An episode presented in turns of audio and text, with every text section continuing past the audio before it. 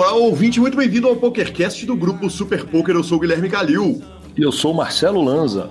Ainda usando gravações feitas no BSOP, essa não é uma série de entrevistas, essa é a entrevistaça que gravei com o querido Alan Shake, o Alan Melo. Que cara fino, que cara nota 10. Ele repetiu uh, uma, uma, uma coisa que o Padilha fez, que foi ir até o, o PokerCast, onde eu estava hospedado né, até a mim, e foi legal demais gravar com ele. E muito obrigado. A entrevista está na íntegra, sem censura. Ele conta, entre outras coisas, como é morar com Pitão. Vamos que vamos. Lembrando que o PokerCast é trazido a você por Suprema Poker, pela Pay for Fun e pelo Stars Clube. Perguntas, participações, sugestões, promoções e comentários. O nosso e-mail é pokercast.gruposuperpoker.com.br, Instagram e Twitter, arroba Guicalil e arroba Lanzamaia. Nosso telefone é 31 97518 9609 para entrar no grupão fantástico do Telegram e também para nos mandar mensagem no WhatsApp. E vamos para a nossa sessão de notícias. Mas antes, vou falar do Stars Club. O Stars Club é um clube de poker, é o maior clube de poker online do mundo e sim, vai ter free roll. É isso mesmo. Quem se inscrever no Stars, todo ouvinte do PokerCast que tiver conta no Stars vai poder jogar um free roll excepcional. Já estamos tratando, já trouxemos até Marcelo Lanza para resolver como é que vai ser feito esse free roll semanal, mas antes disso, vale avisar o seguinte, que no Natal o Stars, que é da SX Grupo, SX ou SX, professor Marcelo Lanza? SX, SX. Aí sim, aí sim. Gostou? Gostou da, da, da, da, do, do, da inglesada no rolê? Justo. Muito justo, né? É, tá fazendo uma ação incrível, cara. A cada 100 mãos julgadas no Clube Stars, o Stars vai doar um quilo de alimento não perecível para instituições de caridade, cara. Então, cara, isso é muito legal. Você saber que com duas mesinhas ali, a cada meia hora que você julgou, certamente os caras vão estar tá doando, vai ser muito alimento que vai ser doado pelo tamanho do Stars. Então a gente convida você para já fazer sua conta no Stars e logo logo poder estar uh, tá jogando o free roll comigo e com Marcelo Lanza. Boa. E aí, fim? Terminou? Fim, fim, acabou, acabou, acabou o BSOP e praticamente acabou Guilherme Calil, né, Luzinho? De tabela? De tabela, cara, tá louco. Tá louco, cara, que evento, que lindeza, que maravilha de evento, foi fantástico, foi extraordinário, mas que luta era, cara, a gente entende, é, pa, pa, pa, passando 13 dias de, de, de BSOP, como eu passei lá em São Paulo, a gente entende por que, que o Woodstock só teve três dias. Simples. É simples, simples e reto, cara. Se tivesse 15 no PokerCast, provavelmente acabaria por motivo de morte do apresentador. Bora falar do finalzinho dele então? Evento número 30, o 3000 Six-Handed, cara, 3K de Bahia, 543 entradas. Uh, o Diego Menescal, do Samba, levou 233 mil reais depois de acordo. Sensacional, em 543 entradas. Evento número 34, 10 mil dólares no Limit Holding High Rollers. Cara, teve muita coisa no apagar das luzes. Um dos eventos foi esse, foi fantástico. 556 entradas, Lanza, num 10K. Você vê que, que, que, que saúde do poker brasileiro. E o grande campeão foi o Jefferson Zamingham, levou 787.500 reais, quase um milhão, né, cara? Batendo o Marco Alves na segunda colocação, numa mesa final que tivemos ainda Pedro Padilha. Evento número 43, 600 reais de Bahia no Limit Holding Ladies. Lanza, a Camila Cardoso fez história. Segunda cravada no torneio feminino do, do BSOP para ela. E ela já tinha cravado o de Brasília, de onde ela é, e agora crava seu segundo Ladies, 193 entradas, 21.150 reais. Boa, e também tivemos Six-Handed Dealer Choice, né? É, esse eu marquei especificamente, porque eu não estou falando muito dos de Mixed, não, não, tivemos grandes fields, não, mas o Gui Decor, é, o, Gui, o Gui 12, ele cravou e ele é um dos próximos entrevistados do PokerCast. Nós vamos conversar muito a respeito de Mixed Games. Ele é um cara que sabe tudo dos Mixed, dos grandes nomes do Brasil a respeito desse assunto. Então, como que eu, não, que eu, que eu poderia não destacar a vitória desse homem fantástico que levou 13.080 reais? Meu querido rádio ainda ficou na terceira colocação. Boa. E chegamos ao main event. E que main event? R$ 3.500 de buy-in no Limit Holding. É, a gente já tinha dito que o evento tinha batido recordes, 4.115 entradas, premiação total garantida era 7 milhões, o torneio pagou 11 milhões 659 mil 130 reais. E, e, cara, uma mesa final absolutamente extraordinária, cara. É... Uma coisa curiosa a respeito desse main event foi o seguinte: os times botaram para quebrar na mesa final, cara. Dois jogadores do Card Room, uh, inclusive o que ganhou, um do Samba, um do Forbet. Uh, enfim, cara, teve um domínio ali dos times brasileiros que foi bem impressionante, bem marcante. E o grande campeão foi o André Berlanda, de Quilombo, Santa Catarina, um milhão e meio de reais, foi o que ele ganhou. Já está convidado para o PokerCast, provavelmente vai ser o programa que vem. Estou falando provavelmente porque a entrevista ainda não está gravada. E ele virou um heads up simplesmente inacreditável. 860 mil reais ficou com o segundo colocado, Maurício de Farias, que teve 11 para 1 no André. O André Exato. foi dobrando, dobrando, dobrando. Cara, foi inacreditável. Foi demais, Lanza. É, é, que virada extraordinária, espetacular. Que história, cara. Ainda tivemos o Bauer na terceira posição também. Como chega, hein? Nossa Senhora. É, é, é, um fenômeno, né, cara? É, o Bauer, como chega em torneios ao vivo, ele é um monstro do online, mas no ao vivo ele mostra muito bem a, a, a coragem e a, diferença dele, quer dizer, a, a, tranquilidade com que, ele, com que ele sabe que uma ação é correta e com que ele executa, né? É, é, é a tranquilidade de quem já esteve nesse, nessa situação, de estar num grande palco ao vivo, e de quem vai, sabe que vai estar nesse grande palco, muitas vezes mais. Então, absolutamente encantador. O Cairo Cadré do Midas também é, ficou na quarta colocação, né, jogador também de time. Depois João Santana, Bernardo Soares, Allen Felipe, Murilo Fidelis e Rafael Cross. Essa foi a formação completa da nossa mesa final, que inclusive foi transmitida por mim e pelo Caio Braz. E tivemos na audiência ele, o homem o sensacional Gabriel, o Pensador, que mandou até áudio na transmissão, Lozinha. Aí sim. Aí, foi aí, demais, cara. Aí eu vi malandro. Foi demais, foi demais.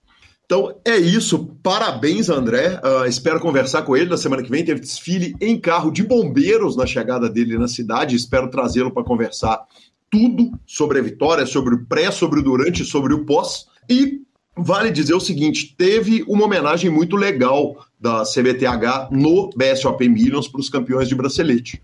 É, eu fui jogado numa fogueiraça, Lanzinha.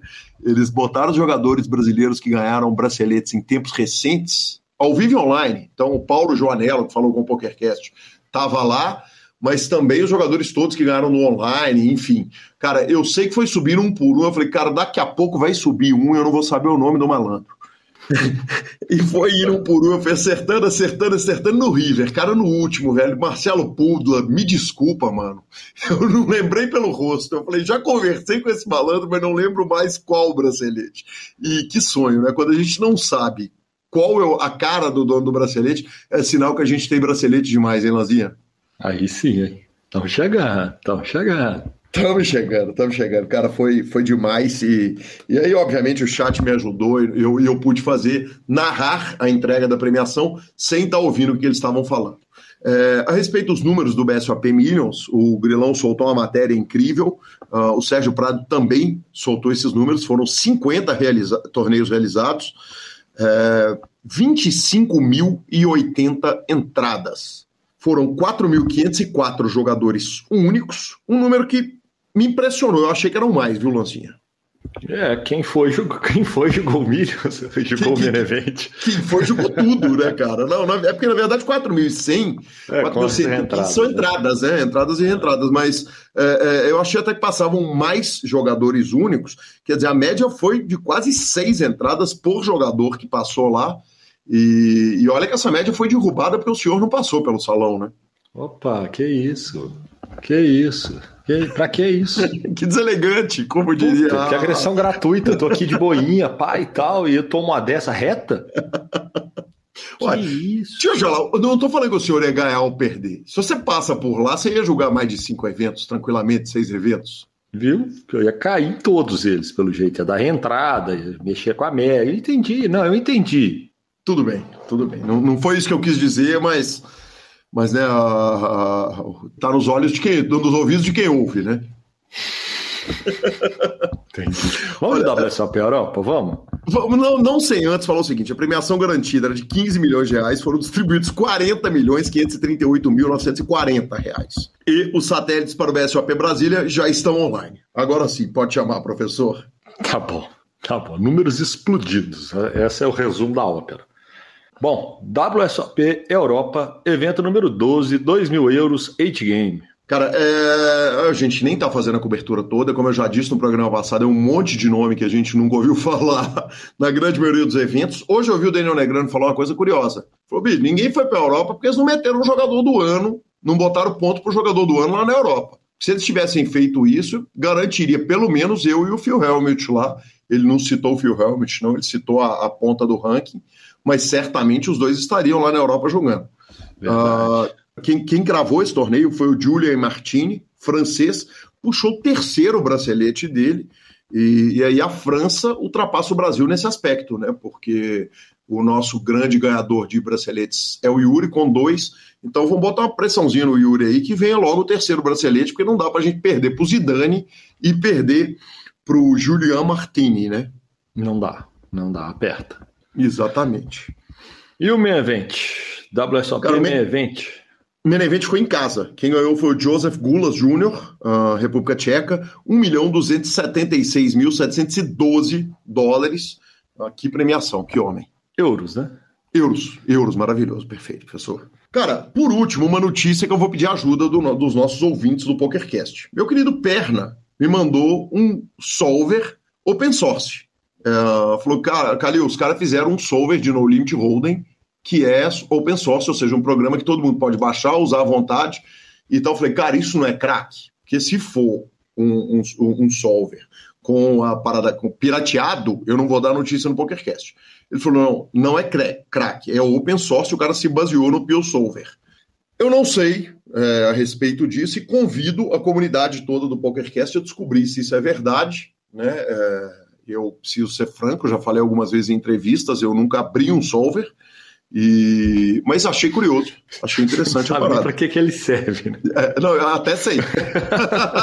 é, até sei, mas é mais ou menos tipo um avião, sabe? Ou um helicóptero. Eu sei bem para que, que ele serve, eu só não faço ideia como é que opera. Justo. Encerramos as notícias por hoje? encerramos, encerramos.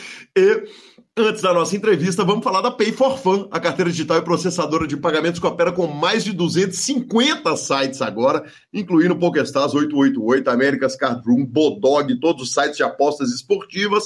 E a Pay for Fun foi eleita o método de pagamento do ano pelo BIS Awards. Cara, eu, eu fiquei encantado. Voltei lá no escritório dos meninos, saí para aquela bebedeira clássica com o Léo, né? Fabrício dessa vez não foi. Mas, cara, que profissionalismo, que escritório, que prédio, que estrutura, que, que método incrível que é.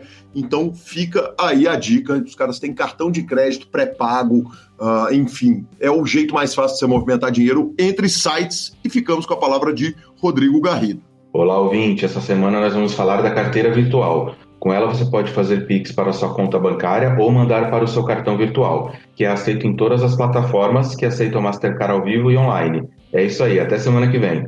Obrigado, Garridão, e vamos para a entrevista de Alan Mello. E é com grande satisfação que chegamos à entrevista do nosso episódio, quando recebo aqui no PokerCast o querido Alan Sheik, ou Alan Mello, e como tem história para contar, Alan, que satisfação, que prazer te receber aqui no PokerCast. Muito bem-vindo. Muito obrigado pelo convite. Faz anos que eu escuto PokerCast, já escutei histórias maravilhosas lá espero que o pessoal também goste da minha história, né? E também se inspirem e também uma risadinha ou outra ali, quem sabe, né? Porque tem umas histórias bem legais, realmente. Sem dúvida nenhuma, tem histórias maravilhosas, mas é claro que eu começo pela pergunta clássica do PokerCast. Quem é o Alan Shake antes do poker? Quem é o Alan Shake antes do poker? Hum. O poker realmente me ajudou a evoluir demais. Eu acho que antes do poker eu era uma pessoa bem introspectiva, muito tímida realmente e também acabava que eu era muito individualista. Eu fazia tudo por conta própria e aí no poker tu aprende que quando tu entra para um time tu não pode ser mais aquela pessoa super individualista, tu quer ter um networking, né? Não só no, no time, mas também com o pessoal de fora, né? O próprio BSOP Millions, que a gente está aqui, já é o, o maior caso assim de networking que a gente tem, né? Tipo, todo mundo se reúne num evento para bater papo, conversar e jogar poker, né? Então, realmente, essa foi, eu acho que a maior mudança da minha vida, realmente. Como é que era? Quer dizer, qual que era o plano antes do poker chegar na sua vida? O que que o, o Alan estava fazendo? É, é, nós precisamos come, começar de antes do Battleford ainda. então, eu tinha feito já dois técnicos, um informática e um administração, meio que para ver o que, que eu queria fazer. Em Porto Alegre? Isso. Daí eu ia pro lado da administração e acabou que me apresentaram o poker, eu, eu pesquisando percebi que podia ganhar dinheiro com isso, daí eu comecei a ler um livro de brincadeira enquanto estudava para o vestibular, e aí acabou que só esperava a nota da redação para passar no vestibular, daí quando veio a nota, me deram fuga ao tema e minha nota foi bem baixa e acabou que eu ganhei meio que um ano ali que o meu pai me deu aquele ano até o próximo vestibular para eu poder focar no poker. Uhum. E então, nesse um ano aí, eu fiz tudo que eu podia para para no mínimo começar a minha carreira no poker, né? Porque a gente sabe que em um ano não tem como se profissionalizar realmente, né? O vestibular era para quê? Para administração. E aí, de repente, quer dizer, você fez um vestibular que você teria nota para passar, exceto pela redação. Isso. E a nota da redação sai depois, né? Porque a gente pode conferir ali o que a gente marcou da prova e tal. E eu fui muito bem, até em algumas coisas que eu não ia tão bem, tipo literatura. E aí chegou a nota da redação, foi meio que um baque, assim, né? Porque eu costumava ir bem em redação, assim, gosto de escrever e tal. E me conta um negócio. Aí, de repente, você é, tem a fuga ao tema e você sabe que dali a um ano você vai conseguir passar de novo no vestibular, que não seria problema passar no vestibular de novo. É isso? E aí dá para focar no pouco de nada nos estudos? Ou, ou, ainda tinha um pezinho ali do vou estudar, porque vai que, que essa parada toda não dá certo? Então, no início eu estava estudando. Daí, quando eu comecei a ganhar algum dinheiro ali jogando Sitting Go, eu acabei estudando mais poker do que pro vestibular. E até que em seis meses eu já estava fazendo aquela aposta maluca lá no Mais EV para tentar ter dinheiro mesmo para eu conseguir seguir meio que carreira no poker mesmo. Perfeito. A história não é novidade, ela foi contada muitas vezes, mas eu vou te pedir o carinho de contar ela com todos os detalhes e vou tomar a liberdade de fazer todas as perguntas que nós fizemos. Aliás, vou te cometer uma indiscrição aqui. Nós tivemos, eu hoje jantei com o Gabriel Grillo, editor-chefe do Super Poker, querido Flávio Del Valle, mídia do poker também. Quando eu falei que ia te entrevistar, eles vibraram com a, com a história e falaram: cara, tem tanta coisa que a gente quer saber disso. E eram 75 mil sit and goals, correto? Conta pra gente, por favor, qual era o tópico da aposta. Basicamente, eu entrei assim, eu não conhecia ninguém do poker nessa época. Eu entrei na, no fórum mais EV, eu gostava de ler uns artigos lá, né? Tava bem no início da carreira, eles tinham bastante coisa. Isso em que ano? 2014. Uhum. E aí eu entrei na parte lá de onde tinha o fórum mesmo, o pessoal conversando e aí uma aposta do Sidens, João Sidens, uma aposta de, eu acho que era de cash game na época. Não sei se foi para frente essa aposta, mas eu na hora eu já pensei, nossa, e se eu criasse um desafio de sitting goal? Eu poderia me colocar à prova e ao mesmo tempo juntar um back roll mais rápido ali para meu pai ver que eu podia seguir ali no poker. Teve impulso? Quer dizer, na hora que você escolheu o número de 75 mil goals, alguma coisa foi de impulso ou você estava na paz, na tranquilidade, o seguinte, cara, vou fazer essa parada. Você calculou, quer dizer, sentou, imagine... conta para mim o planejamento antes do seu post no, no Mais AV. Basicamente, eu pesquisei qual era o recorde. Era 60 mil sitting goals na época. De quem? De um, não lembro agora a nacionalidade dele, mas era um nick bem estranho. Uhum. Ele jogava, acho que double, aqueles double notching, sabe? Sim. Bem antigo mesmo, não, nem existe mais isso, eu acho. Uhum. Mas Aí eu comecei a pensar, 65 mil talvez o pessoal vai achar uma piada, 70, daí eu, ah, acho que dá para fazer 2.500 por dia, era um número fechadinho. Aí eu, ah, vou fazer 75 então. E daí eu fiz um dia de teste assim para meio que ver como é que seria, deu, é, eu consigo. Só deixando claro pro ouvinte do PokerCast que tá ouvindo o seguinte: eu consigo, é, eu consigo jogar 2.500 sit goals num dia durante 30 dias.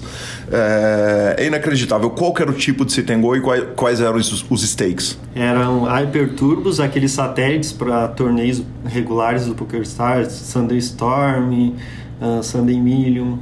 Esses torneios assim, eles abrem na segunda-feira ali os satélites e aí eu jogava até um dia antes do, do torneio, no sábado. E aí metia bala, né, a semana toda. E daí no domingo tinha outros para eu jogar também. Então eu, jogava de. Na época, para fazer o volume que eu precisava, jogava de 1 dólar até 7,50. Você tinha que ficar positivo no sit goals? Tinha que ficar positivo. Quer dizer, você tinha que terminar essa parada toda sendo lucrativo. Se você perde um dólar, se você termina um dólar negativo, era, era ferro no bet? Sim, sim, exatamente. Você chegou a estar tá perdendo no Sit and Goals? Então, ninguém me conhecia, né? E aí no fórum o pessoal abriu lá o tópico e ficava o dia todo conversando, batendo papo lá.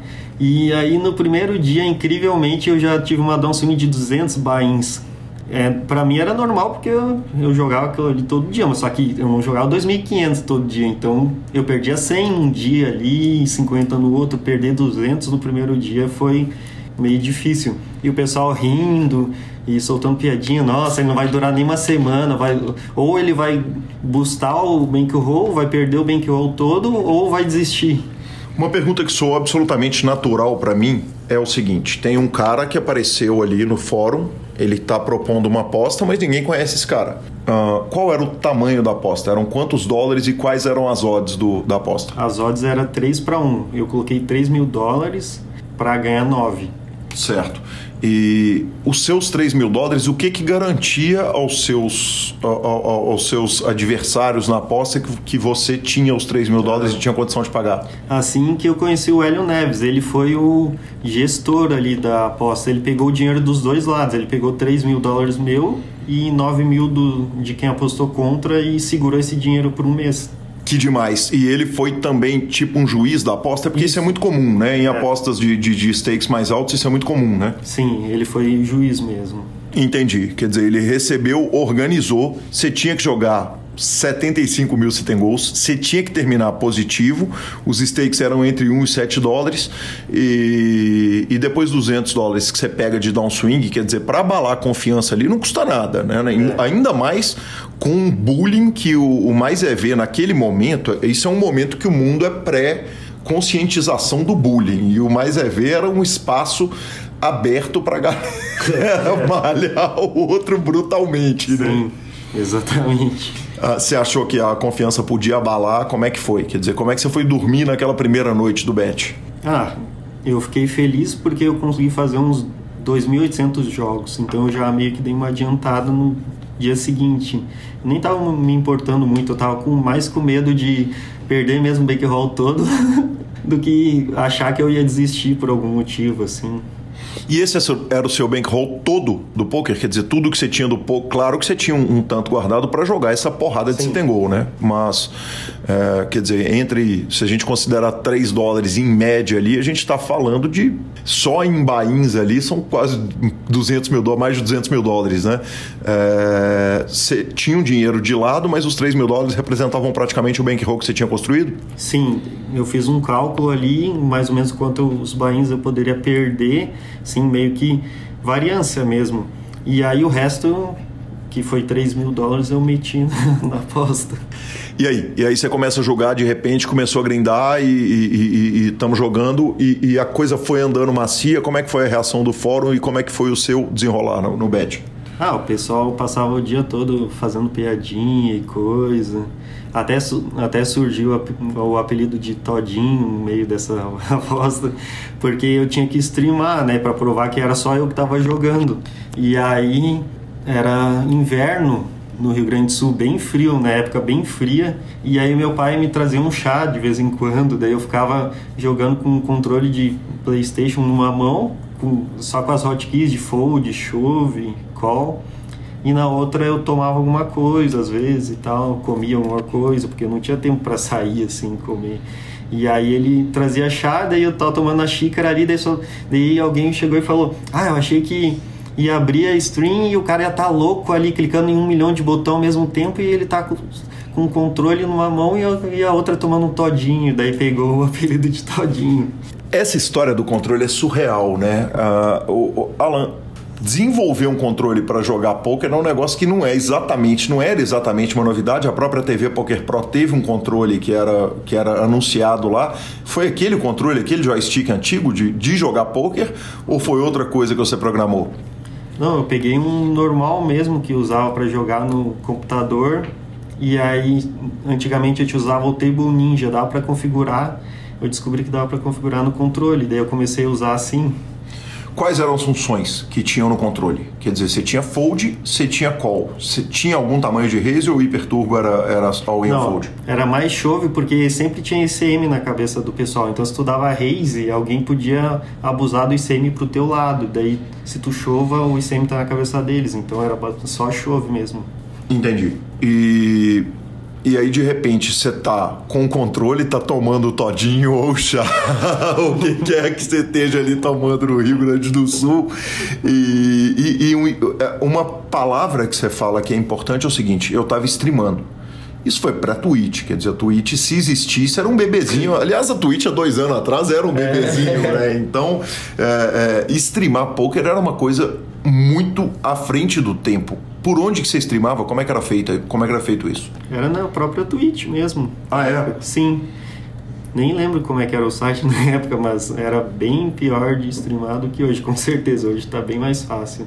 E o que, que você estava streamando? Quer dizer, você estava filmando a sua tela, você estava filmando você. O que, que aparecia nessa, nessa live na Twitch? Aparecia eu, assim, meio que dando para ver que a tela, o monitor tava ali na frente, que eu uhum. que tava jogando, eu, eu, com controle também e tal. Eles viam que eu não saía, por exemplo, né?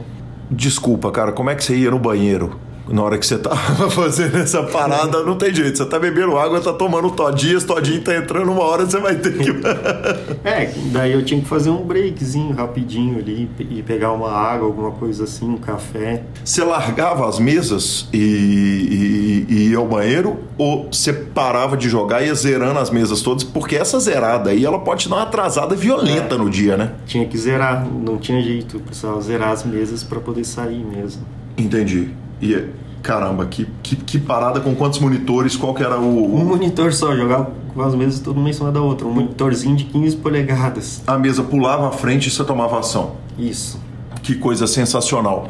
Me conta um negócio. Como que. Uh... Ah, você teve uma questão ali relevante que teve adversário entrando para fazer stall. E, ah, e eu queria que você contasse a respeito disso, porque isso é uma coisa relevante. Quer dizer, as pessoas que estavam tentando complicar a sua aposta? Eram pessoas do próprio Mais EV que tinham apostado contra, os, contra você? O que, que foi isso e em que momento que aconteceu? É, então, eu acho que mais ou menos ali na metade, umas pessoas começaram a entrar e como eu tinha aquela coisa do ICM na cabeça sempre, naquele sitting goals, eram duas vagas, seis pessoas e duas vagas pro torneio, que daí era quanto ganhava dinheiro, assim, né?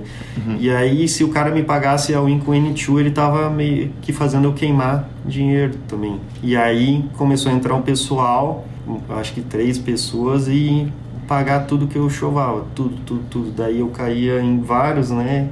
E acabava perdendo dinheiro. Também estressava, né? Porque tu sabe que aquilo ali não é normal e a pessoa começa a aparecer em mais sitting goals e mais sitting goals e paga também, de, tipo, e era complicado daí. Sheik, me conta um negócio. É, desculpa a ignorância, né? A gente, é, é, é evidentemente, o jogador que não é um jogador exclusivo de sit and go, ele é difícil entender isso, porque teoricamente tudo que a gente quer no poker é ter três caras dando call na gente, porque teoricamente você vai imprimir dinheiro se você tiver três caras te dando call. Conta para mim como é que funciona essa. Por que, que o jogador entrar e te dar call com N2 tá te, tá te causando prejuízo? É porque muitas vezes eu também tava chovendo N2. E aí o cara me pagar com sei lá, um 10 e 2 off, quando eu posso ter ali 3 e 4 off, vai me custar dinheiro no longo prazo.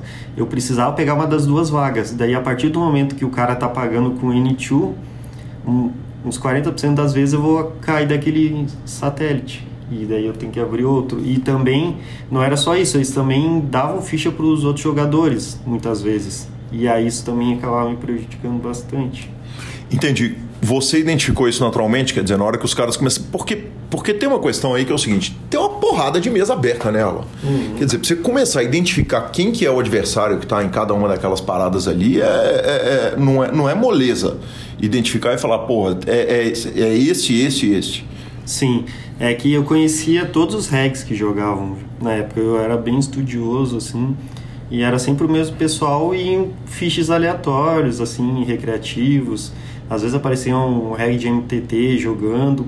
E aí quando começa a aparecer um cara ali que é bra brasileiro no meio da aposta, daí o pessoal começa a postar lá no tópico tipo rindo e tal, umas coisas assim, tu percebe que tem alguma coisa errada, né? Houve stall também, quer dizer, e, explicando para o ouvinte do PokerCast que não sabe o que é stall, é um jogador entrar e ficar demorando demais para fazer a ação. Sim, exatamente.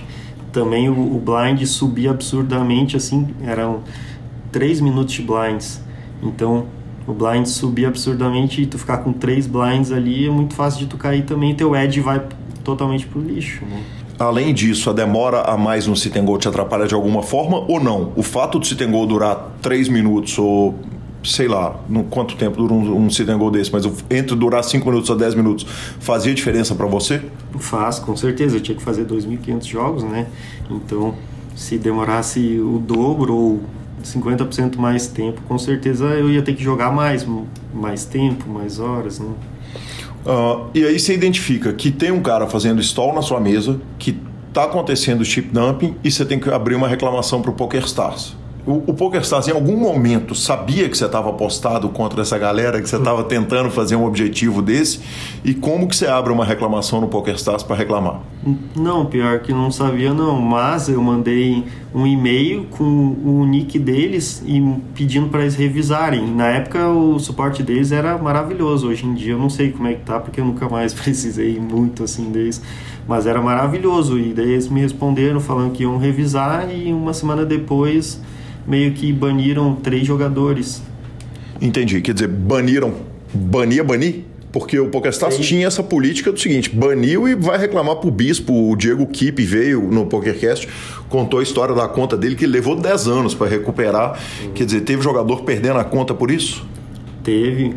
Até o, o, o né, Guilherme Chevot, uhum. ele perdeu a conta por seis meses. Uhum. Ficou bloqueado seis meses jogando Poker Stars por causa dessa, dessa. Ele foi meio que brincar ali, eu acho. Diz ele que ah, tava bebendo e foi meio que brincar ali, me atrapalhar porque sabia que eu ia ficar puto e tal.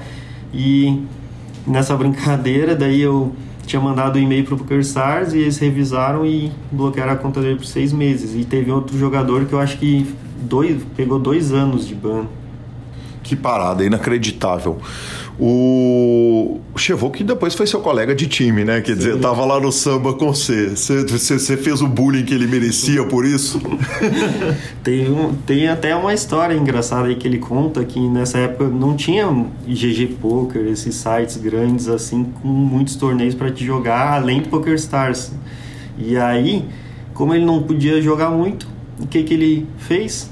Aceitou o convite do Kelvin Kerber para virar sócio do que veio a ser o samba.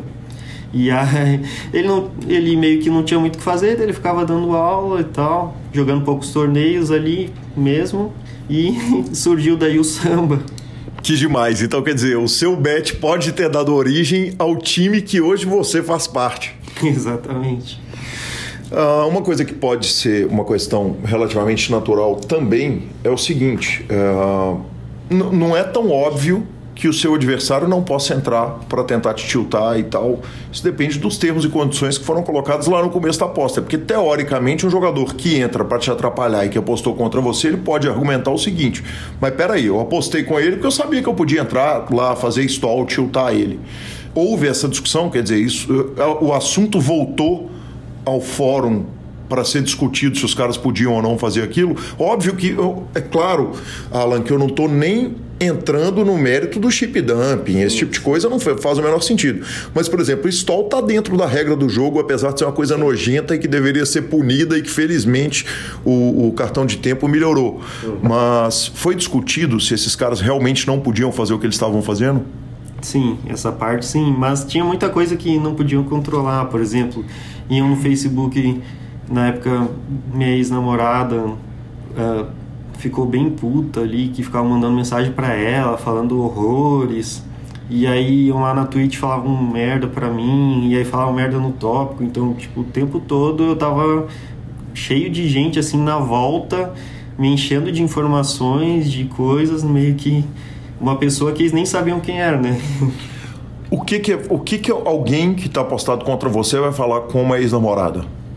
na época iam xingar ela mesmo, chamar de coisas horríveis. É? Sim.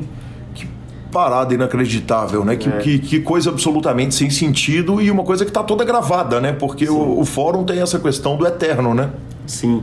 E eu acho que não foi nem quem apostou contra que fez isso, foi o pessoal que estava lá meio que só querendo ver o circo pegar fogo. Uhum. E até teve um, um caso aí que Lá pelo vigésimo dia, ela falou que não aguentava mais aquela situação. O pessoal mandando mensagem toda hora, e daí ela, ela mandou eu parar aquela aposta. E daí eu falei. Você falou, você tá doida, são 3 mil dólares essa parada. Se fosse hoje, era 15 mil reais. Não tem como. Eu não tenho como parar agora, não. Do mesmo jeito que tu tá mal, eu também tô mal e cansado, não aguento mais, mas só que eu tenho que continuar, né?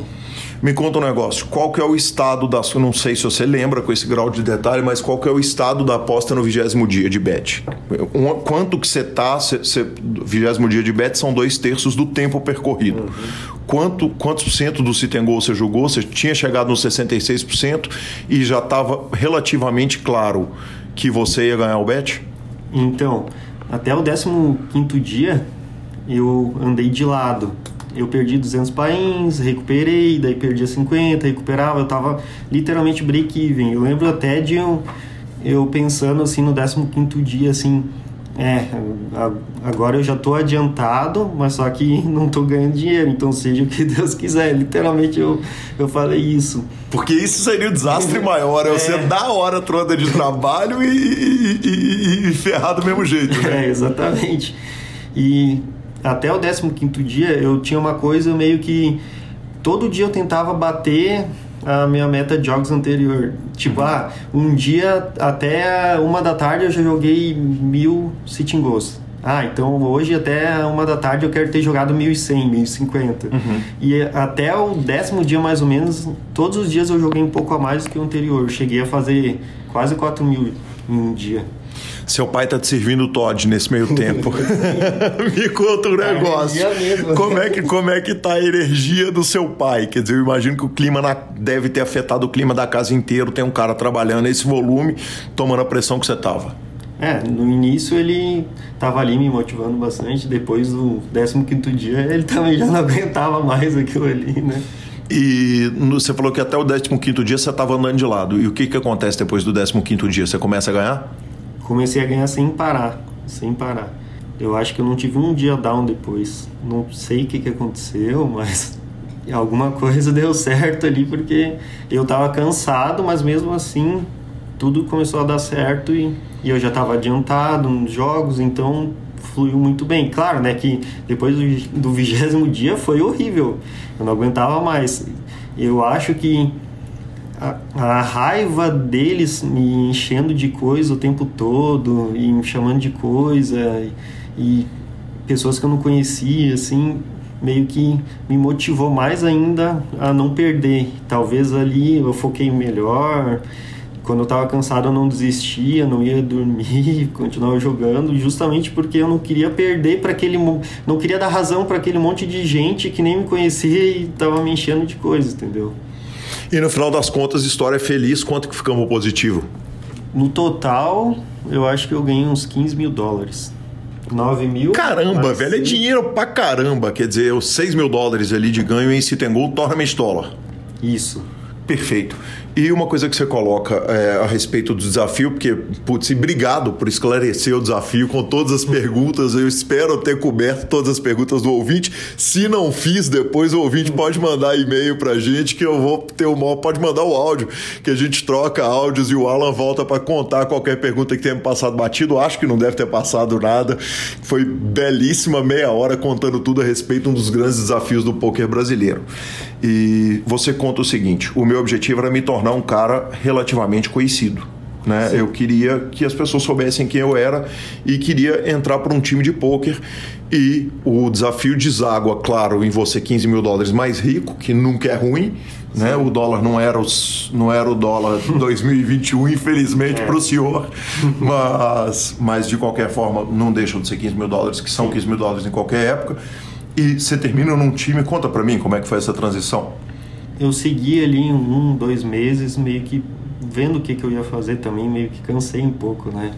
E eu, eu, na época, nossa, era difícil de eu folgar, bem difícil. Desculpa, Alan, tem uma pergunta a mais, cara. É, você terminou isso com T dólares, 6 mil T dólares, Tournament Sim. dólares.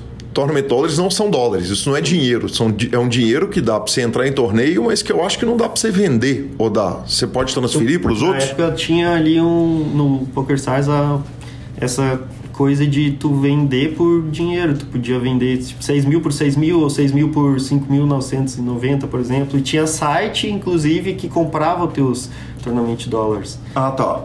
Então você conseguiu vender. Teoricamente, Sim. os 6 mil dólares viraram efetivamente 6 mil dólares Sim. em dinheiro ou coisa próxima Sim, disso. Exatamente. Beleza, o time. Então, e aí vários times vieram meio que me oferecer uma oferta, né? Só que aí eu já tinha meio que ficado amigo do Hélio, do Silence, que eram sócios do Copo de Neve na época, e acabei aceitando entrar para o time deles. O time que tem um dos nomes mais curiosos do mundo, né? O próprio Hélio veio contar, Copo de Neve parece um nome de igreja. e, e, me conta um negócio. O Hélio, durante o, o desafio, ele estava no apoio?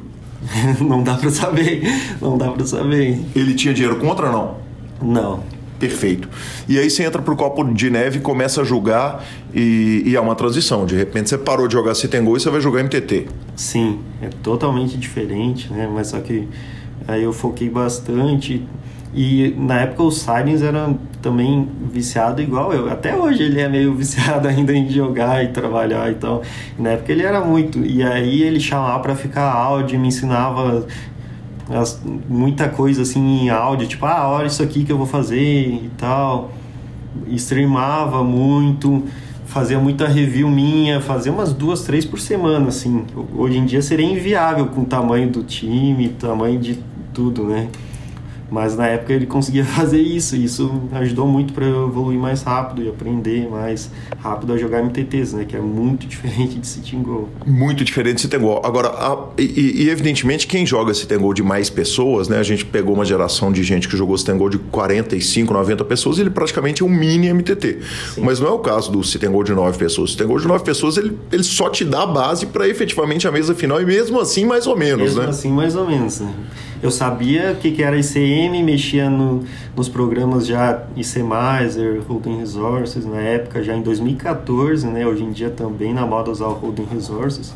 E aí, meio que isso ajudou também, porque eu já sabia mexer nos programas, já gostava de mexer neles, então quando eu entrei pro time ali eu já comecei a estudar isso, daí eu tinha registros para ver e para jogar mãos lá, o pessoal revisando os meus e aí isso ajudou bastante mesmo. E entrou e começou a arrumar uma nota? Foi rapidaço, quer dizer, já, já, já entrou e já, já deu bonito? Como é que foi a, a parada? Não, quem dera se fosse assim.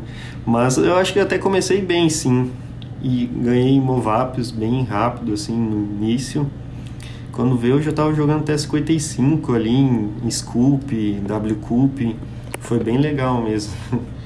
E aí você passa a ser sócio do Copo de Neve, quer dizer, com, qual que é a função? A função, se é instrutor, se é sócio, se é jogador, qual que é a, a função? Quando o Copo de Neve vai fundir com o samba, qual, qual é a função do Alan Shake dentro do time? Então, teve uma época que o pessoal percebeu que cada vez mais iniciantes queriam entrar no time e eles já não tinham mais tanto tempo para focar nesses jogadores iniciantes. E aí eles deram oportunidade para uns jogadores melhores e mais focados ali, a, abrir tipo um subtime. Na época Uhum. era um subtime, assim, que a gente chamava. E eles te davam os jogadores, uma porcentagem em cima desses jogadores e tu dava aula para eles. Até eles subirem de limites e aí começava a trabalhar com eles. E aí que surgiu meio que um, o copinho depois. A gente chamou de copinho. E aí eu era sócio do copinho e quando fundiu com o samba, eles tinham um sambinha e daí os sócios do copinho e do sambinha se juntaram e criaram um grande sambinha ali, com 100 jogadores. Quer dizer, você entra no samba em parte como jogador, jogando stakes relativamente mais altos e em parte como instrutor para os jogadores mais novos. Exatamente. E aí, dentro do samba, você resolve mudar para casa do Pitão? Porque essa é uma história que o senhor não vai escapar de me contar como é que é morar com o Pitão. Morar com o Pitão é o sonho de todo mundo, né? Basicamente, é aquela casa do Hugh Hefner, a mansão Playboy. E eu- Desculpa, cortando. E apesar da Natália aqui conosco, que gentilmente, aliás, agradeço gentilmente ao casal que veio aqui me dar entrevista no, no, no hotel, que era o lugar mais silencioso que a gente podia arrumar no BSOP. E apesar da Natália aqui, a gente precisa saber qual que é a história de morar com o Pitão. Sim. Eu entrei em 2017 e eu fui conhecer o pessoal ao vivo mesmo no final de 2017 no encontro do time, que era em novembro, eu acho. Perfeito. Esse encontro do time, então, ele vem antes e o Koval. Esse eu recebi o áudio do Kova, que eu não tenho coragem de repetir as palavras dele, mas eu queria que você contasse com o máximo de detalhes possíveis que não gere cancelamentos para todos os envolvidos no, negócio. Ah, basicamente eu namorava na época ainda, estava no sexto ano de namoro, eu acho, e ela não gostou muito da ideia de eu ir pro encontro, mas eu fui mesmo assim porque queria conhecer o pessoal e tudo mais. O Kelvin dizia que ia ser bom o pessoal me conhecer, eu conhecer o pessoal ali, porque imagina, eu era muito introspectivo e aí o pessoal não gostava muito de mim, não, né? E aí eu fui, o pessoal me abraçou de uma forma assim que realmente aí eu, ali eu me senti eu senti o que que era estar num time mesmo Uhum. e aí aconteceu a, a fatídica história que meio que mudou o rumo da minha vida assim mais ou menos né que foi uma Hello Green a- Green Valley que é uma festa um, um clube bem famoso né de balneário é O encontro foi em Balneário? foi, em Itapema, é do lado ali de Balneário. E aí eles pegaram um camarote pro pessoal do encontro para ir para essa Halloween, que era Halloween, né? Era outubro então, né? na época, né? Porque se tinha Halloween, né?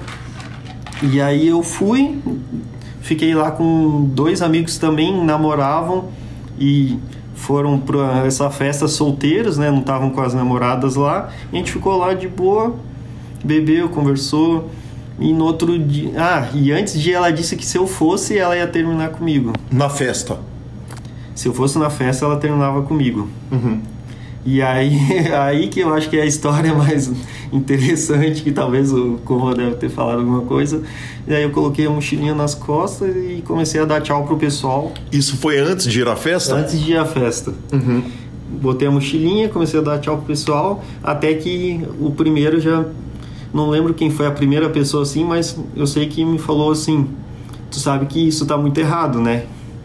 E aí botou uma pulguinha atrás da minha orelha, daí outra pessoa falou alguma coisa parecida, até que eu comecei a pensar assim: É, tá errado isso, né? Tipo, eu não tô fazendo nada de errado, eu não ia fazer nada de errado, por que, que eu não posso ir? Eu peguei e fui. Foi muito legal, não me arrependo com certeza. Não fiz nada também de errado, né? E no outro dia, daí ela pediu para voltar e eu já tava meio que com, a- com isso na cabeça de que tá- muita coisa tava errada naquele relacionamento. Eu errei muito, ela errou muito também.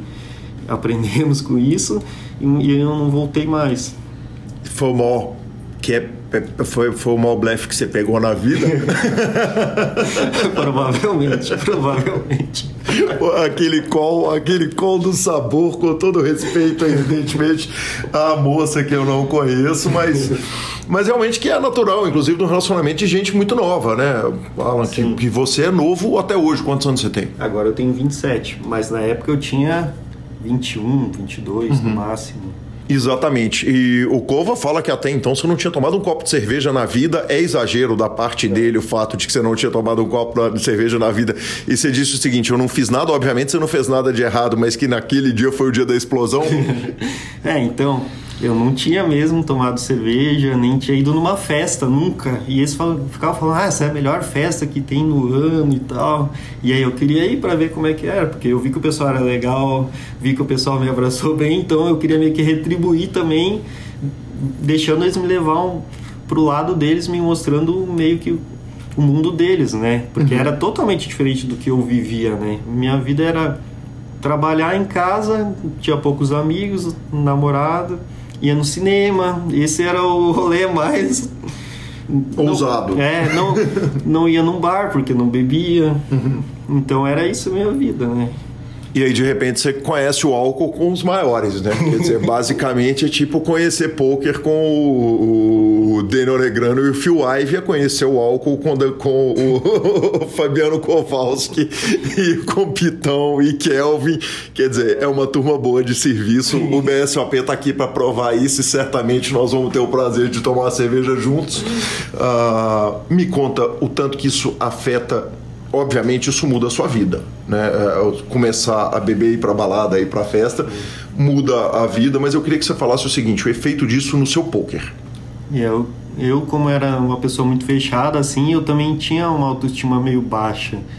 E aí, a partir do momento que eu começo a sair mais, fazer amizades, perceber que o pessoal gosta de mim, tudo mais, isso aumentou a minha autoestima bastante. Eu me sentia muito muito querido pelo pessoal. E isso meio que foi a explosão ali. Até ali eu, eu tinha entrado no time e estava perdendo dinheiro, break-even.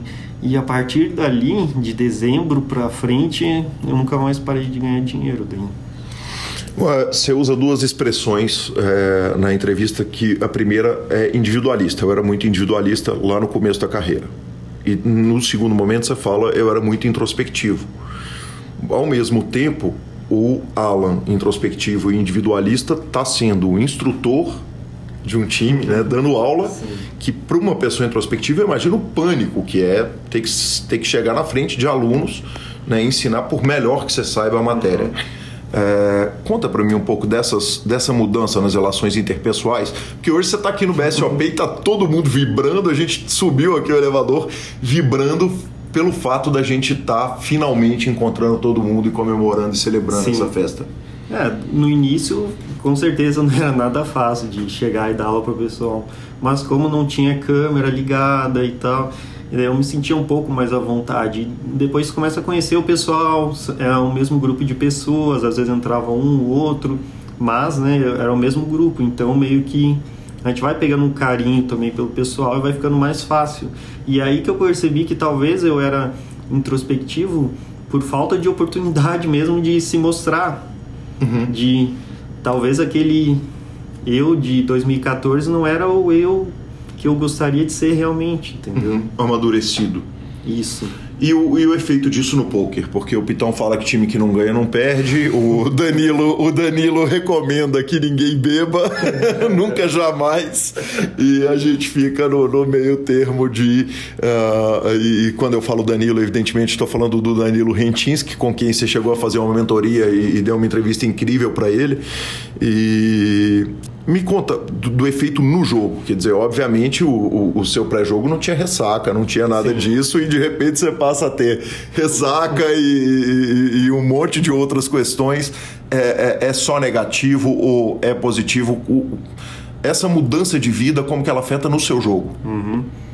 Ah, com certeza eu ter mais amizades, sair mais com o pessoal, assim, conhecer gente, fazer coisas diferentes me ajudava a esquecer um pouco o poker, né? Porque minha vida até então era só poker, poker, poker. Daí, tipo, eu era muito intenso três meses e aí quando vê, não aguentava mais olhar para a tela.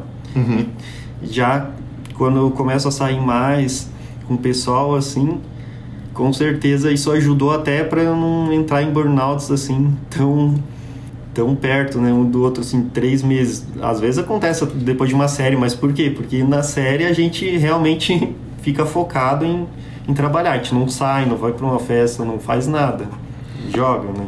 Você falou em burnout e aí me chama a atenção um fato específico que eu ia, eu pensei muito se eu ia trazer esse tópico à tona aqui, porque eu sei que é um tópico sério para o senhor, mas ao mesmo tempo a gente não vai deixar de dar falhinha no parceiro.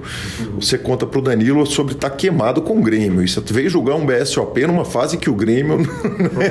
Quer dizer, se o Grêmio for motivo para queimar, eu acho que no, no momento só o Cruzeirense está pior, né? Talvez o Vascaíno também.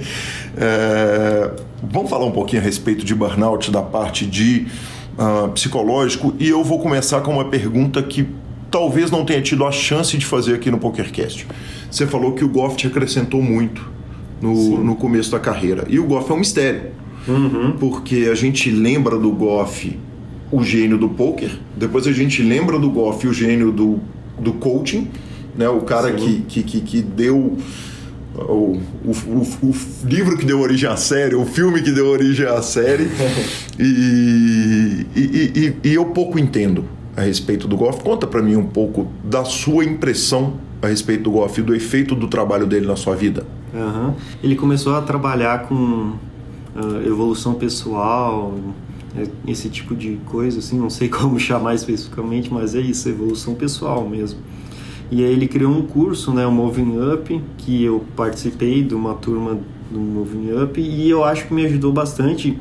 Mas só que não são informações que tu não encontraria num livro ou pesquisando muito bem na internet. Ele compila informações importantes que talvez tu, de, tu deveria saber, só que tu não sabe.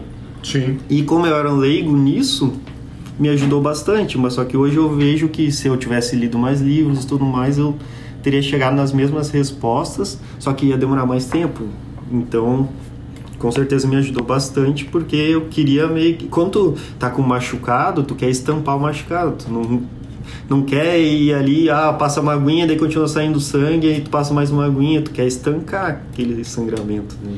Perfeito. Uma amiga querida, Débora, que trabalha com desenvolvimento pessoal de diversas pessoas, fala que, e ela já viu tudo, quer dizer, ela, ela já andou em brasa, literalmente andou em brasa, e, e ela fala que o curso do Goff, naquele momento, foi uma das coisas mais incríveis que ela fez na carreira dela. É, é, é razoável dizer isso? Sim, com certeza. E, e o que o Goff pregava hoje está sendo pregado pelas pessoas? Quer dizer, é, é, é, realmente, é justo dizer que ele é o cara que deu origem à série de coaches que, que apareceram no mundo? Eu acho que sim. Acho que sim. Ele foi a primeira pessoa que eu ouvi falar de meditação no meio do poker, por exemplo. Uhum. Então ele deu origem ali a várias coisas que a gente já está fazendo hoje em dia e, e que ele estava falando lá atrás, né? Então realmente ele marcou essa geração, principalmente do poker, né? Que o público dele era mais o poker. Perfeito. E aí a gente passa para o meu querido Danilo, Danilo que também me recebeu aqui na escola dele em São Paulo, que certamente você conhece, Vila Mariana, se não me engano, uhum. eu que mal conheço São Paulo. mas, mas o Danilo é um cara espetacular, um cara especial que passou duas vezes pelo PokerCast, tive o prazer também de passar pelo programa dele e... Uh, Cara, ele fala tantas coisas tão legais que eu queria tratar de alguns desses assuntos. Primeiro, ele fala a respeito de uh, motivação.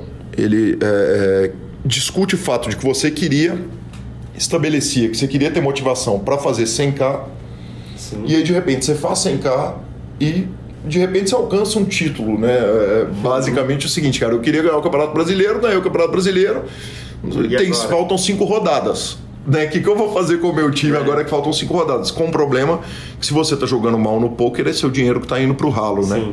Conta para mim um pouco a respeito desse trabalho de motivação que você fez com o Danilo, sem falar ainda do Big Hit que nós vamos chegar uhum. nele.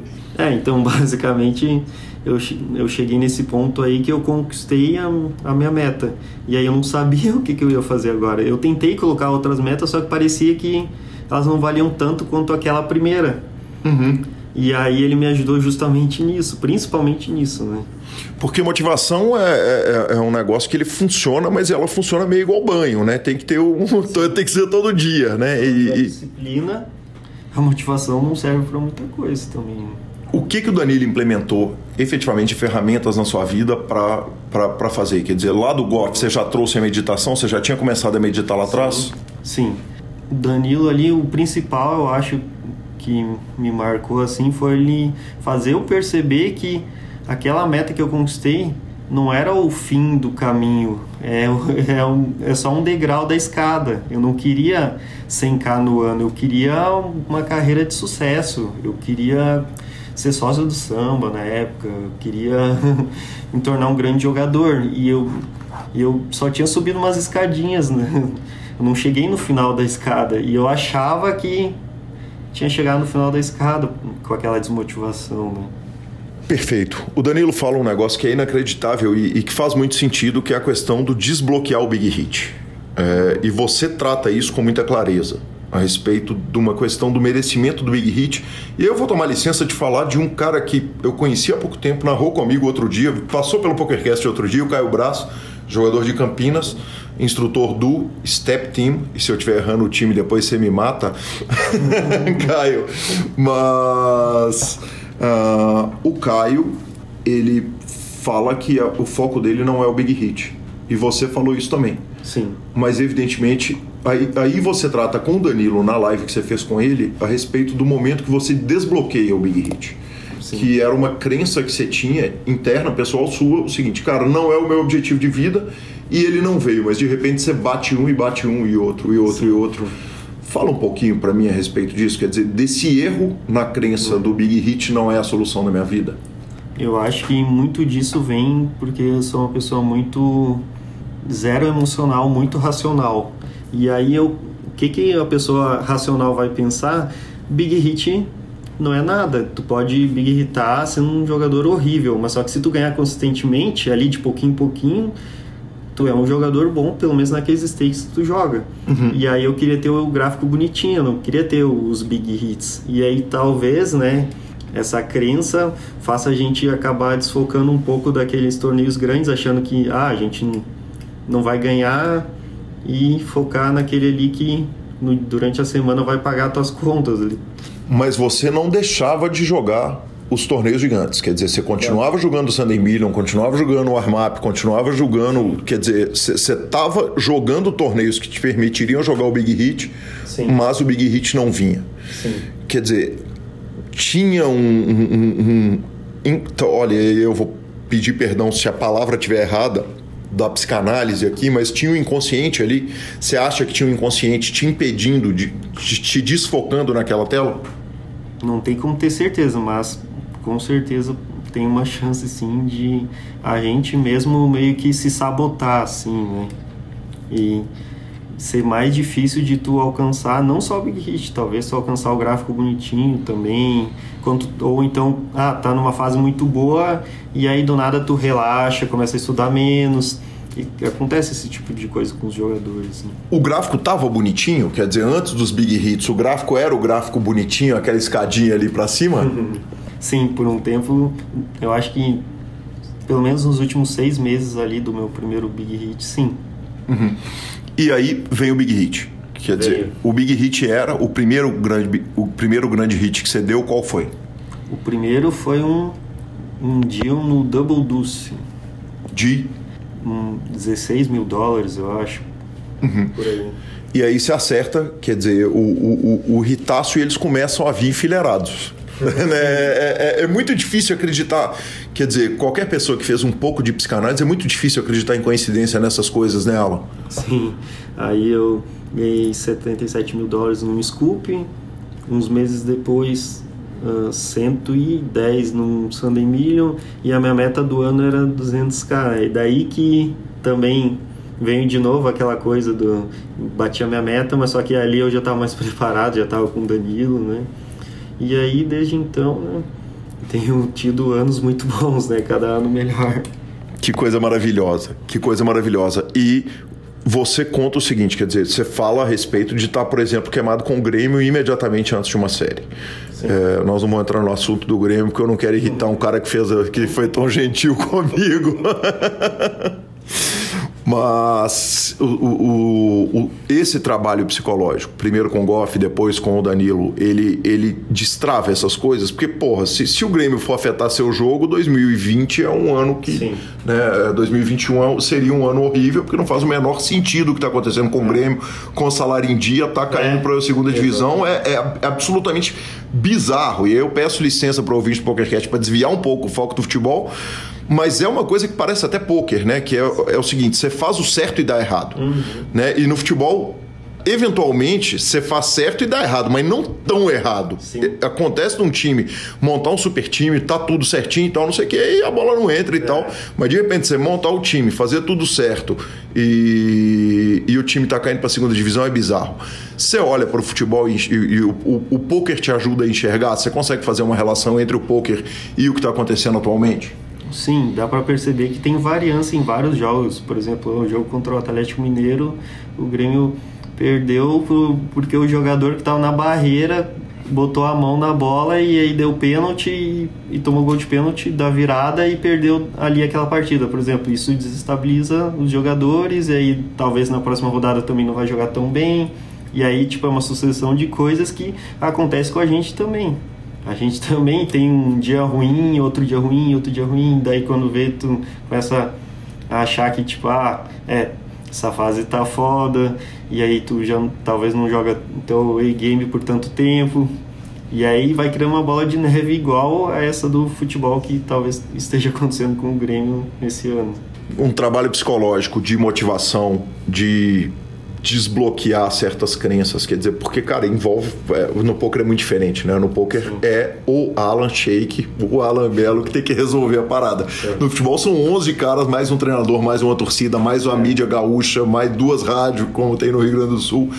É, se, se, se, o Alan pudesse ir lá no Grêmio e falar, velho, acorda para isso aqui, o que, que você diria para os caras que, que, que, que faria sentido os caras virarem de chave? Hum que, que eu diria? Eu diria que, apesar de eles terem tido um ano horrível, assim, dentro do grupo, eles têm carreiras de sucesso, né? Eles estão jogando no Grêmio, um grande time, né? Da Série A. Então, para eles entrar lá e darem o máximo deles, porque realmente eles merecem estar lá. Talvez eles achem já que pelas críticas e tudo mais eles não mereçam estar lá, só que eles merecem. E é que nem quando tu tá no Dance Swing. Se tu tá uhum. tá jogando aquilo ali e tu sempre bateu aquilo ali, tu merece jogar aquilo ali e tu vai ganhar uma hora se tu continuar tentando, né? Não só continuar tentando, né? Tu talvez estudar um pouco mais, se esforçar um pouco mais, né? E talvez dar aquele a mais, aquele pouquinho a mais ali que tá faltando, né, para dar aquela virada de chave. Eu acho que é isso que estava faltando neles. E de uns jogos para cá, inclusive, eu acho que virou um pouquinho essa chave. Sim, o empate milagroso, inclusive, há dois dias da entrevista, dois, há um dia antes da entrevista, né, com o Flamengo, que o Grêmio com um a menos acaba empatando. Me conta um negócio. Hoje afeta zero, quer dizer, uma fase externa, uma fase com o Grêmio, um problema externo do poker afeta zero na mesa? Tem algumas coisas que me tiram um pouco do sério, mas só que tiram por muito pouco tempo, assim. Eu retomo o foco bem rápido hoje em dia. Uhum. Bem rápido mesmo. Perfeito. Uh, não podemos deixar de falar um negócio seguinte: de repente, um, um, um, homem pacato, um cidadão de bem, vai morar com Peter Patrício Pitão. como é que é morar naquela. Como é que é morar na mansão do Playboy? Uhum. Ah, era divertido pra caramba, principalmente para quem tá começando a sair um pouco mais, né? O verão era, era pesado em Balneário, mas ele mostra só a parte da farra mesmo, a, com a bebida ali, saindo e as gurias. Durante a semana a gente trabalhava duro, eu, ele e o Jean. Uhum. Isso ele não postava muito, postava um resultado ou outro, mas só que a gente trabalhava duro de segunda, segunda, quinta e domingo, e aí saía com certeza sexta noite, por exemplo, às vezes sábado de tarde, e daí o pessoal vê isso e achava que era só farra, mas na verdade o Pitão trabalhava pra caramba. E tem dia que você acha que você vai ser expulso do prédio morando com o Pitão? Meu Deus do céu, já tomei multa, já tivemos que chamar advogado para tentar recorrer multa. Inclusive no aniversário meu que eu fiz no, no, no salão do prédio, o pessoal tava subindo pro meu apartamento e tudo mais, e aí, aí e o pessoal começou a reclamar porque tinha aquele movimento todo dentro do prédio, gente gritando. sensacional, sensacional. Pra gente encerrar o, o, o, assunto pitão, quer dizer, tem hora que enche o saco a festa? ah, com certeza, né? Uma hora cansa, principalmente quando é a mesma, as mesmas festas, né? E a gente ia, por exemplo, sempre na quinta-feira na Shed, que é uma balada sertaneja. Tinha uma hora que tu nem sabia quem tava tocando. E aí enche o saco, com certeza. Que demais, bacana demais.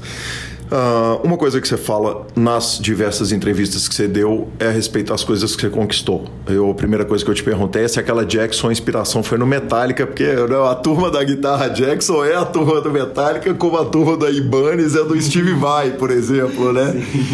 E, e, e, você está falando a respeito das conquistas com poker, né? De poder comprar guitarra, de poder viver é, uma vida diferente com poker. Eu queria que você falasse isso, porque é muito legal, falasse um pouco sobre isso, porque é muito legal a, a questão da conquista e fala-se pouco, né, Alan, a respeito da conquista. E, e, você tem a questão da adoção dos cachorros e, e agora vivendo no relacionamento com a Natália que está aqui com a gente. É, conta um pouco a respeito das conquistas no jogo. Então, quando eu jogava poker lá atrás, eu lembro que na época eu achava que seria absurdo, assim, maravilhoso se eu gastasse 3 mil reais por mês. Uhum. E hoje em dia eu consegui muito mais que isso. E com certeza, grande parte de eu conseguir continuar nessa busca por ir além é eu poder viajar, por exemplo, para o BSOP e jogar o que eu quiser sem isso me afetar e afetar a minha questão financeira. Uhum. É eu poder ter os cachorros, a Jackson, eu poder comprar o, um videogame, eu morar bem. Sim. Isso quando eu, eu paro e penso assim, putz, eu só tenho isso aqui por causa do poker, me dá uma vontade muito grande de conquistar muito mais. E uma coisa que você fala é o seguinte, que é, é, voltando lá naquela conversa do Danilo, você falou, cara, o Danilo, a gente, eu ia lá conversar com ele, eu eu entendia que aquilo era um fim, mas aquilo era um degrau. Quando você olha para frente, aquilo um, o, o degrau de hoje está indo para onde? Quer dizer, para onde que está indo a carreira do Alan? Ah, com certeza eu estou me esforçando bastante, estudando bastante para jogar cada vez mais cara e talvez daqui a um, dois anos tá disputando ranking. É o meu objetivo mesmo, assim, se tornar um jogador assim que o pessoal olha e fala, é, ele realmente é, é foda, ele conquistou bastante coisa.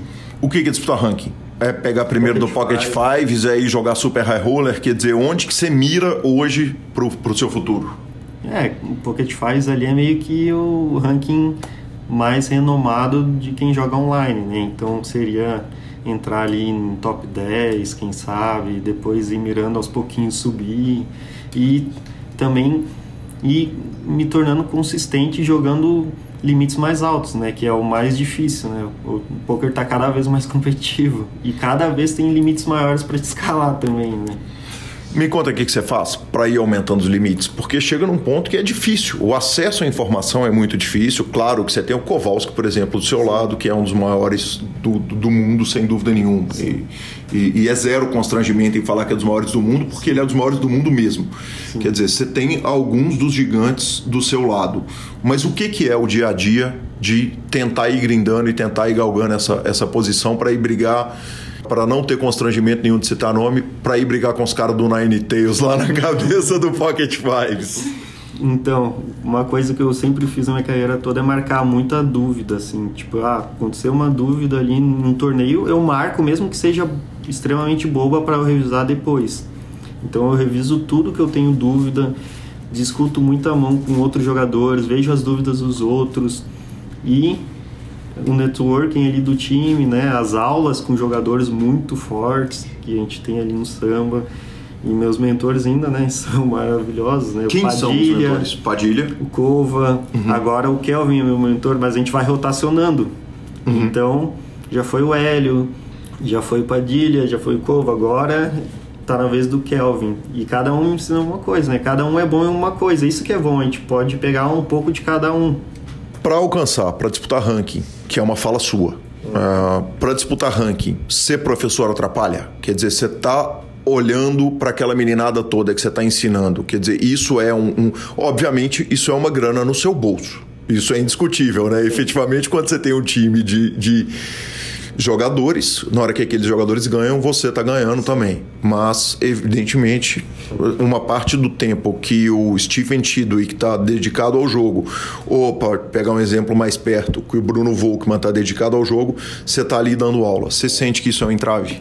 Ah, eu sempre soube que eu chegaria num ritmo mais lento do que outros jogadores que só jogam.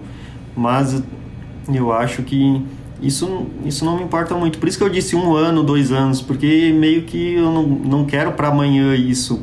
Eu vou fazendo tudo que eu posso durante o tempo que eu tenho e eu sei que eu vou ir, evoluindo cada vez mais e uma hora eu vou estar pronto para chegar ali matando nesses limites mais altos. Você tem intenção de parar em algum momento? Quer dizer, de em algum momento virar e falar, cara, eu não vou mais dar aula, agora, agora o foco é só, só ir pro grind e, e vou bater super roller, vou dar tiro de, de one drop?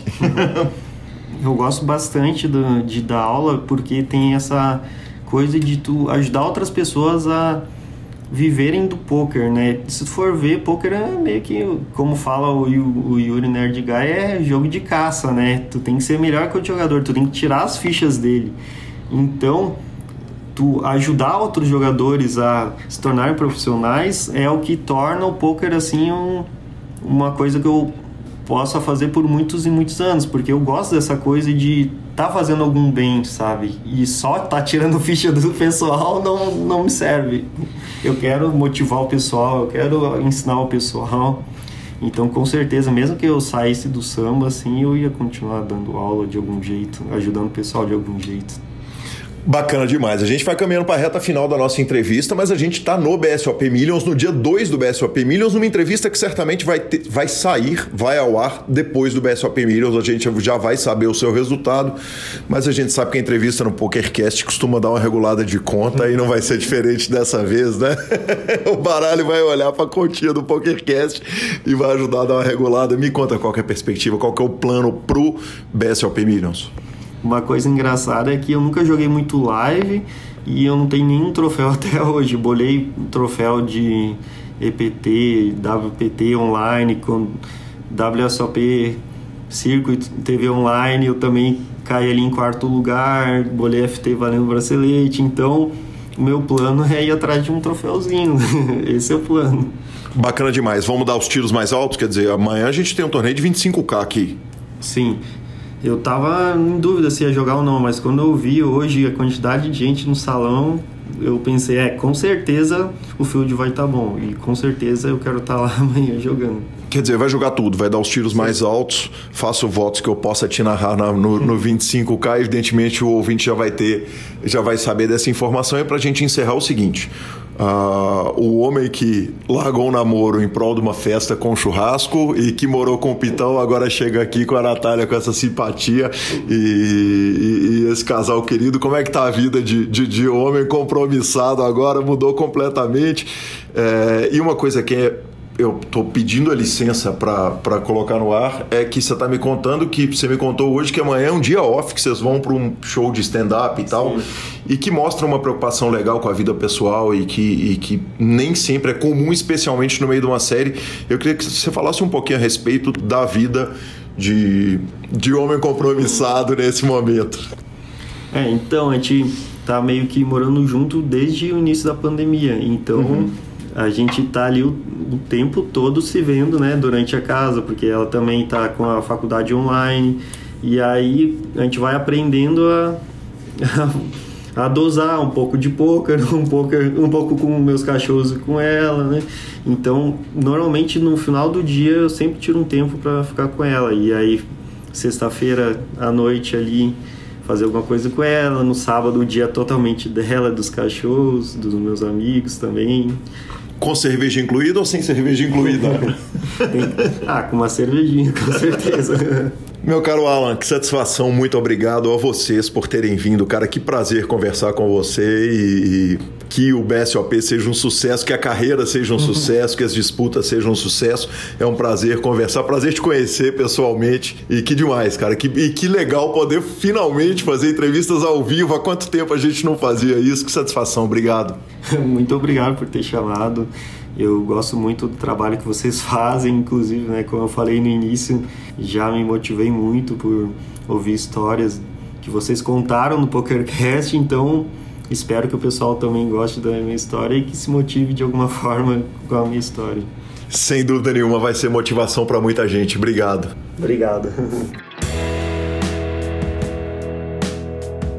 Muito obrigado, Alan Sheik. Que casal querido, que presença ilustre no PokerCast. Que história fantástica. E vamos para as nossas interações em redes sociais, mas não sem antes falar da Suprema Poker. Uh, Suprema Poker, cara, pelo jeito, é o jeito mais fácil de você ganhar dinheiro online. E só tem uma pergunta, Lanzinha. Por quê? Cara, porque Gustavo Eronville, que a gente sabe que é cantor de axé, Cantor de axé. É cantor de axé. Modelo Pro... de camisa regata. Modelo de camisa regata e ex-profissional de academias, bateu na Suprema em dois dias, o mesmo torneio, dois dias seguidos, arrumando quase 10k. Então, se, se, a Suprema permite fazer isso e ainda permite que você jogue seu home game, abra seu clube, seja agente do monte de clubes que tem lá, inclusive do Stars, cara, não tem como não ficar encantado. Então, é, é, é, a gente deixa aqui o seguinte: se você não está julgando a Suprema, você está deixando de julgar no aplicativo com a movimentação melhor e maior do mundo e está perdendo o spot dos sonhos. Boa. Tweets ou redes sociais? Que redes, redes sociais, cara. Começo fazendo aquele, aquele agradecimento especial, a começar pelo Michel Mazzoni, cara. O Michel uh, é da Timberman, loja timberman.com.br. Eu contei no programa passado que eu liguei para ele desesperado, precisando de um creme de cabelo, porque eu esqueci o meu em Belo Horizonte, uma pomada. E, e, cara, eu sou ruim com isso, sabe? Eu não sou exigente com muitas coisas, não é uma pomadinha para segurar meu cabelo. Eu sou. E, e liguei para ele falei, cara, eu sei que você tá numa feira de beleza com a Timberman aqui em São Paulo, cata uma pomada e leva para mim. Falei, cara, acabou a feira de beleza, então você compra uma pomada aqui, mas tô mandando um presente para você na sua casa. Cheguei em casa, Lanzinha, eu não te contei ainda não, mas tem 12 potes da pomada Timberman do Michel, velho. Aí tá certo. 12. Sabe aquela propaganda do vai ter pro resto da vida? Assim, é, compra os supermercados pouco, pelos né? próximos 10 anos. Exatamente, pomada gasta pouco. Então o senhor, obviamente, ganhou potes da pomada. E, e eu também, cara, e é, é realmente um produto especial. Eu usava um produto importado, falei com ele que eu sou muito chato com pomadas, mas a dele me encantou. E vou te falar, o próximo campeão de ranking do torneio do PokerCast vai ganhar uma pomada, eu vou mandar junto, porque agora eu tenho 12, né? aí, aí você falou. Cara, sensacional. Obrigadão, Michel.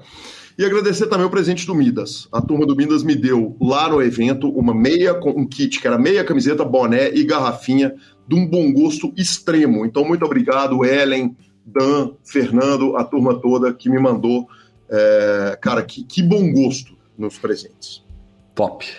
Finalização? Finalização do superpoker.com.br, tudo sobre poker no Brasil e no mundo, onde tem poker, o Super Poker está na aba de clubes, a guia de clubes do Brasil, onde jogarei agenda diária de torneios, na aba de vídeos e no YouTube, transmissões ao vivo dos maiores torneios de poker do mundo, inclusive as do BSOP estão lá, análises técnicas, programas de humor, entrevistas icônicas, revistaflop.com.br, a sua revista de poker, imobilisca.com, cobertura mão a mão de torneios pelo Brasil e pelo mundo. Dica cultural. Lanza, fui no lugar mais legal do mundo em São Paulo, cara. Eu, eu fui na minha Disney. Você foi na Disney? Fui na Disney, cara, sem ir na Disney. Eu fui na Disney sem precisar tirar visto e sem precisar fazer 14 dias de quarentena no México. Ah, tem, tem, são, são três, né? Uma é uma loja gigante que te vendesse várias bermudas horríveis. Sim, não é essa.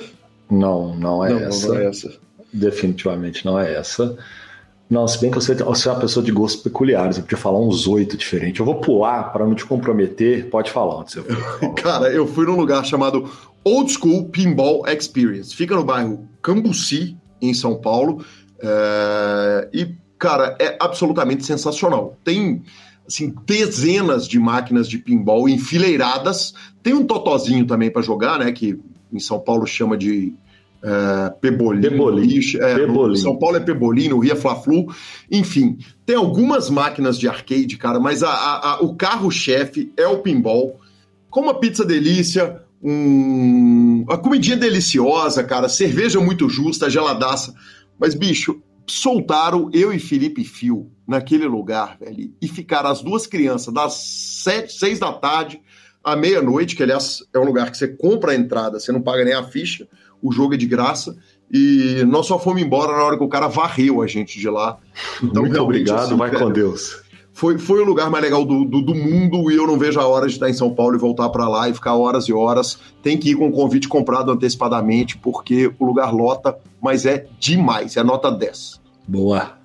Cara, eu não vi nada novo essa semana, porque eu tô acompanhando algumas séries, né? Que estão soltando episódios igual o Gavião Arqueiro, solta às quartas, o outro solta no domingo, a outra solta não sei o quê. Mas a minha dica que eu vou deixar é para quem gosta.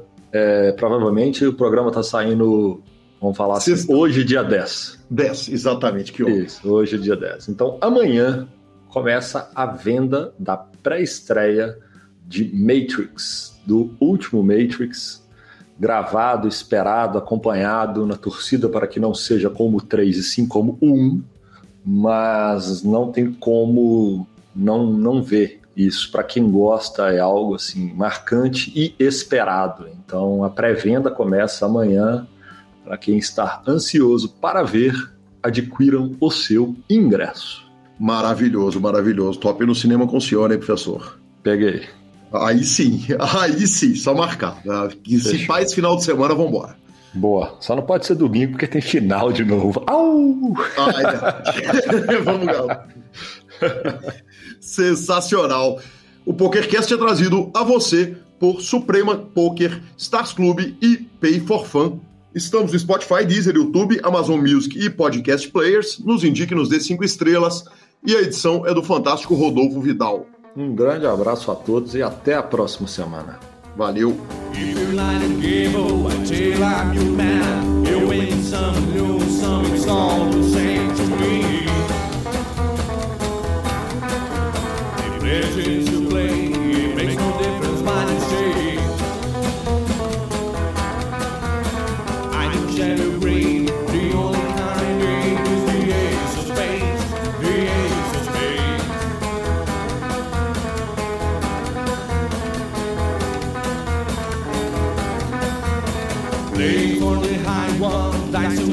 travel, it gone with the flow.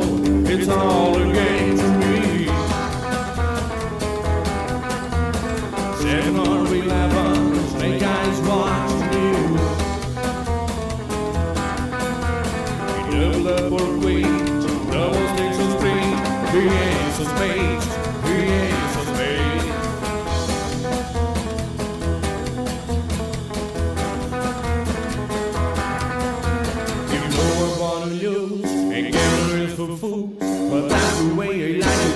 I don't want to